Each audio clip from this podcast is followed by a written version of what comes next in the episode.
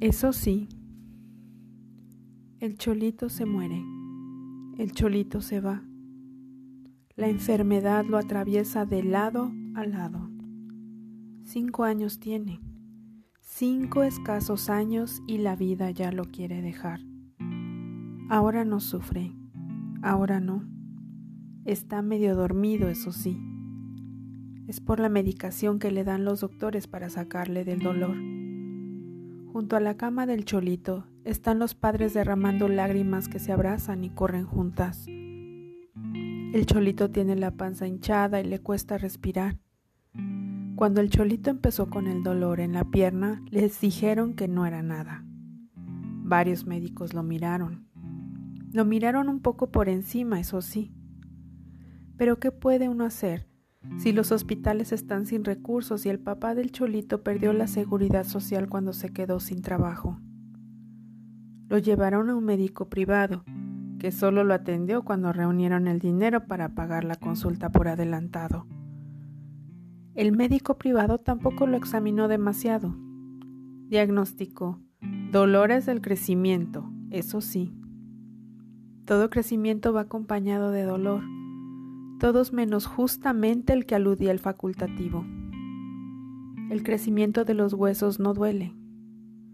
Pero ¿qué puede saber un padre que apenas completó tres años de la enseñanza primaria? ¿Qué le puede exigir a un médico que pasó por una universidad y salió de ella más miope y egoísta que cuando entró? Nada, solo agacha la cabeza y acepta. Aunque el cholo se haya seguido quejando sin poder dormir a la noche, eso sí. El tiempo fue pasando y el dolor en aumento, acompañado por hinchazón en la rodilla. Artritis, les dijeron. El huesero del pueblo le quiso acomodar la rodilla, pero se le fracturó el fémur en el intento. Entonces llegó el momento de viajar a la gran ciudad el cholito en un grito con cada cimbronazo del autobús. El viaje largo.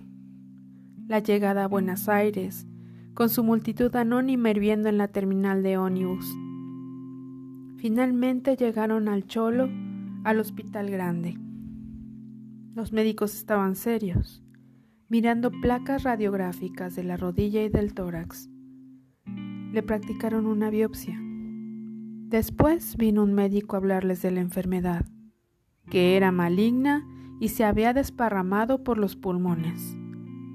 No respondió al tratamiento de quimioterapia y el cholo empeoró. La pierna se hinchó como un zapallo. Cholo, cholito, no te morís solamente de cáncer, también te morís de analfabetismo, de miseria, de desnutrición, de marginalidad. Te morís de injusticia. Te morís de deuda externa. Te morís de anonimato. Te morís de tan pequeño. Te morís aplastado en las vías del desarrollo. Te morís de intereses ajenos. Te morís de extremo sur. Te morís, eso sí. Pedro Alberto Subizarreta.